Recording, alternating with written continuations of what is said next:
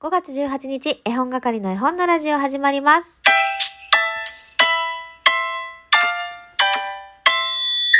こんにちは、絵本係のまこです。この番組は絵本つながる言葉、命をテーマに活動している絵本係が絵本の話をしたり、絵本じゃない話をしたりする12分間です。まず、最初にいただいたギフトを紹介していこうと思います。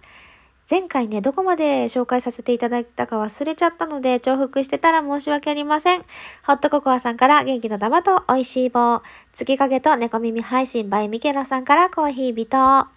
マリンさんから元気の玉と美味しい棒。えー、マーブルトムさんから元気の玉と美味しい棒。さらには美味しい棒6本いただいております。ありがとうございました。えー今日はですね、ちょっと一寸法師の話していこうかなって思ってます。というのもですね、先日ライブ配信で一寸法師についてお話をしました。結構ね、熱く語ってしまったので1時間ぐらいあったんですけども、アーカイブ残ってるので、もしね、ご興味がある方、聞いていただければと思うんですが、えーそんな中でですね、いつも私の番組にお手紙をくださるイサリーちゃん。イサリーが、あの、青空文庫の一寸法師も面白いよって言って、えー URL を送ってくれました。オープンチャットの方にね。で、それを見てね、ちょうど昨日の、昨日のライブ配信の中で、桃太郎は埼玉県っていうのはね、あの、以前知ったんですけども、一寸法師はどこのお話だろうって思って、途中でね、清水寺に行くシーンがあるので、あの、清水寺の付近なのかなとは思ってたんですけれども、で、一寸法師がね、その、生まれたところから都へ出ると言って、えー家を出ていきますから、まあ、どの辺から行くのかななんて思ってたんですよ。そしたらね、そのイサリーちゃんが送ってくれた裏し、あ、間違えた、一寸法師、青空文庫の一寸法師に、大阪って書いてありました。大阪で一寸法師はどうやら生まれたようですね。で、あの、その青空文庫にはね、おじいさんとおばあさんが、あの、子供がいなくって、神様にお願いしたと。そ、そのね、神様も多分、実在するお寺、お寺だったか神社だったか。え、神様ってどっちだ？神社かな？あの、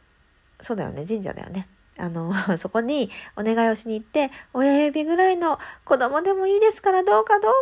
っって言ってお願いして生まれてきたのが一寸法師。だからおじいさんとおばあさんが親指ぐらいでいいからって言ったもんだからそんな小さい子が生まれてきたんじゃないかって読んでて思ったんですけどね。で、えっ、と、昨日ライブに参加してくださったカズ子供ブックスさん、この方もよくお便りくださるんですけど、カズちゃんが持ってる一寸法師は、及川健二さんが描かれ、絵を描かれているお話で、それは親指から生まれたって書いてあるよって教えてもらったんですよ。だ。から、あ、その親指は、その青空文庫の、と同じところからの、ん同じ出元なのかもしれないと思ってね。なんかいろんなものを読み比べると本当に新しい発見がいっぱいでした。でね、あの、その青空文庫の方には大阪からその一寸法師がお椀の船に乗ってね、行くじゃないですか。それがね、淀川なんだって。淀川を登っていって都に向かうらしいですよ。でね、鳥羽っていう場所についてっていう風に書いてあって、私の中の鳥羽って三重県の鳥羽市なんですね。で、大阪から京都に行くのに、海や川を使うと、鳥羽に出ちゃうのか先にと思ってね。そこに朝ごはんの後片付けをしていた旦那氏がいたので、ねえねえ、大阪から鳥羽に行くのって、あ、違う、大阪から京都に行くために、もし海から行くとしたら、先に鳥羽に着くって聞いたんですよ。で、え、え、え？ってなって、え、海から？え、どういうこと？どういうこと？って。まあ、そりゃ、ね、わけのわからない話ですよね。で、え？ー、ってなって、あの、なんか一寸法師がね、淀川を登って、なんか鳥羽に着いたって書いてあるんだけど、って言ったら、あの、うちの旦那氏はね、とても、なんでしょう、調べるのが好きなので、えー、地図を出してね、淀川出して、で、淀川をこうやって辿っていったらね、三重県鳥羽市ではない鳥羽という場所が京都にありました。私の、えー、リスナーさんたち、京都の方がいらっしゃるっていうのは知っているんですけれども、もしかしたら京都に住んでいる方はその京都の中の鳥羽という場所、ご存知なのかもしれないよね。で、どうやらそこで、えー、一寸法師が陸に上がって、お屋敷の方に行ったっていう話らしいですよ。なんか、あの、自分でもね、調べて面白いけど、皆さんがくださる情報でさらに深まってる感じがして、楽しいなぁと思って、まだね、その青空文庫の方全部読み切れてないので、これから進めていきたいなと思いますが、いつも皆さん情報提供本当にありがとうございます。一寸法師ね、本当に面白いなーって思って読んでいるので、これからね、もっともっといろんな昔話の話、まあ昔話だけじゃなくてね、絵本についても話していけたらいいななんて思っています。で、私今に、昔話の回って言って7名ぐらいでね、えー、昔話について調べたり掘り下げたり喋ったりしようよっていう、えー、ものをやってるんですけども、のまずは自分が住んでいる地域の昔話を調べましょうっていうのをね、皆さんにお願いしてるんですが、私は岐阜県に住んでいるので、岐阜県の昔話を調べたところ、なんと、花坂じいさんが岐阜県の昔話だって出てきたんですよ。まだね、詳しく調べてないので、あの花坂じいさんだとは思うんですけど、びっくりしちゃった。で、また調べて、で、花坂じいさんの絵本は、